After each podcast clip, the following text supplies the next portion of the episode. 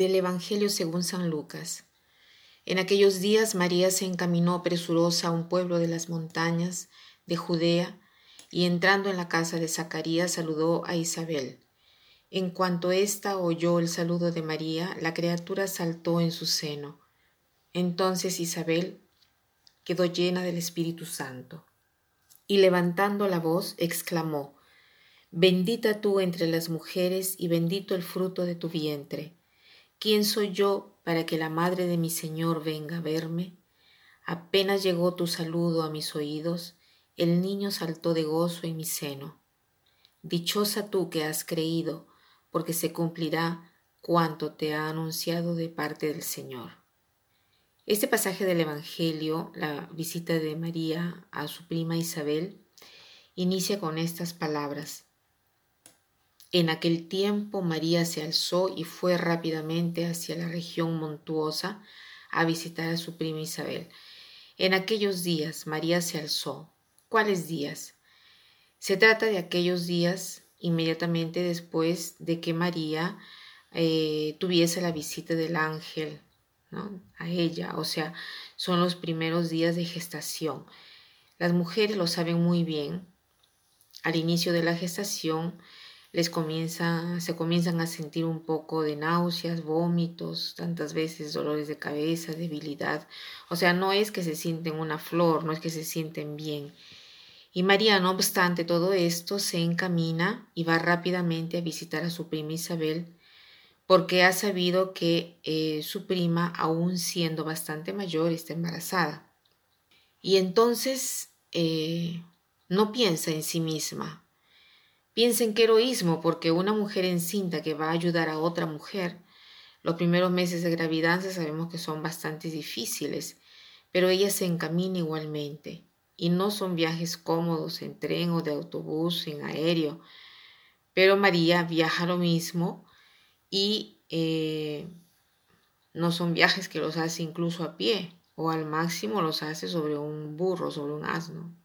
Y eh, estos viajes eh, por lo general eran de cientos de kilómetros. Y una vez que llega eh, donde su prima Isabel, ¿qué hace?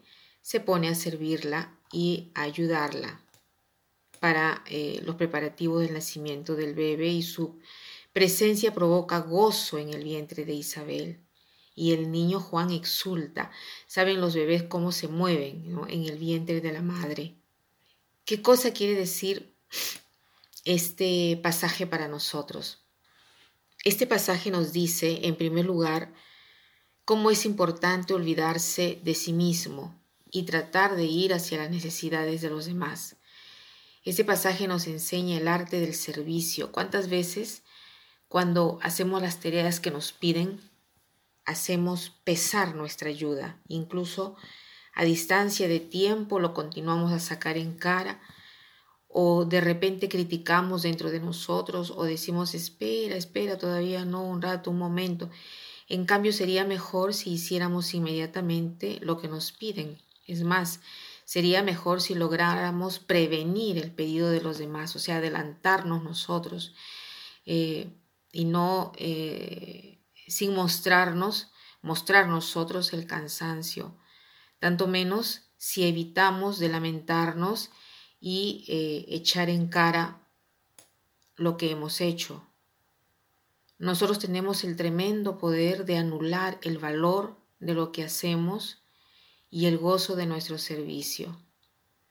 Entonces hoy el Señor nos quiere empujar a encontrar el gozo en el servicio, pero el gozo de servir y de dar a los demás, porque como María, la presencia de María ha llevado gozo al niño Juan y a Isabel. Así queremos que nuestra presencia, nuestra ayuda y nuestro servicio lleve gozo a los demás. Hoy hagámonos el propósito de servir a alguien en cualquier modo, en el modo que nos viene sugerido del Espíritu Santo. Hoy busquemos la ocasión de servir a alguien llevando el gozo sin reprochar, sin hacerlo pesar, sin renegar, sin siquiera recordarlo a, los a, nosotros mismos, sin siquiera pedir y decir ni siquiera me ha agradecido esta persona. Aprendamos a hacer las cosas gratuitamente. Y para terminar quiero citar esta frase de Tagore que dice, Dormía y soñaba que la vida era gozo. Me desperté y vi que la vida era servicio. Quiero servir y vi que servir era gozo. Que pasen un buen día.